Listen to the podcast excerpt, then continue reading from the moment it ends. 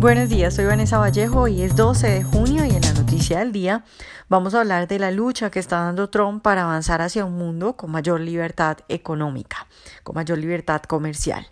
A nuestros lectores les damos la bienvenida y a quienes nos escuchan a través de YouTube les recordamos que pueden oírnos sin retraso suscribiéndose en nuestro sitio web. El sábado que acaba de pasar se reunieron los países que conforman el G7, que son Canadá, Estados Unidos, Reino Unido, Francia, Italia, Japón y Alemania. Al finalizar la reunión, que se realizó en Canadá, firmaron un acuerdo en el que, entre otras cosas, pues se hablaba eh, de las barreras comerciales, se comprometían a reducir las barreras, también señala el acuerdo la necesidad de un comercio libre y habla de la importancia de combatir el proteccionismo. Trump, a la salida de la cumbre, él se tuvo que ir antes porque iba a Singapur a verse con Kim Jong-un, señaló ante los medios de comunicación que había propuesto a sus socios del G7 la eliminación de diferentes barreras al comercio. Dijo textualmente lo siguiente ni aranceles ni barreras, así es como debería ser, y tampoco subsidios. Eso fue lo que le dijo a los medios de comunicación a su salida de esa cumbre el sábado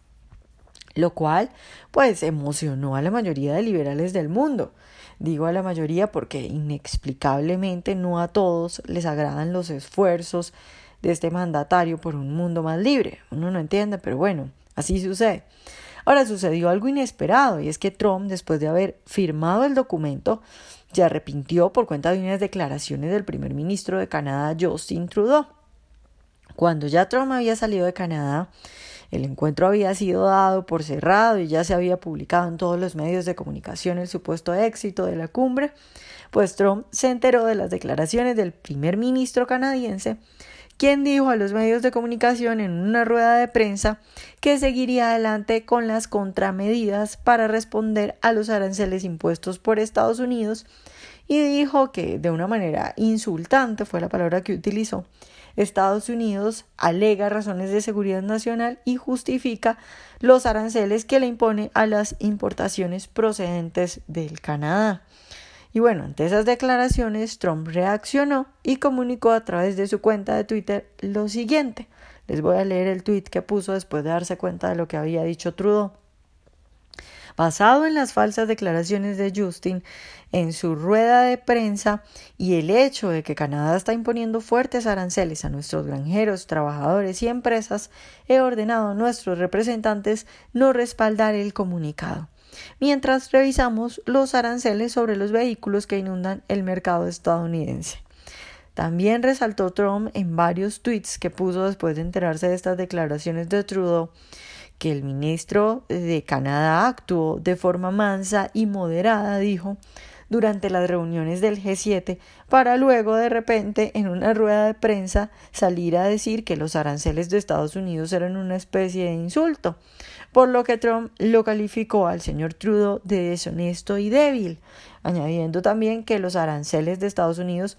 según dijo, son una respuesta a cosas como el 270% de aranceles a los lácteos estadounidenses que mantiene Canadá. Bueno, con esto, lo primero es que con esto que ha pasado el fin de semana,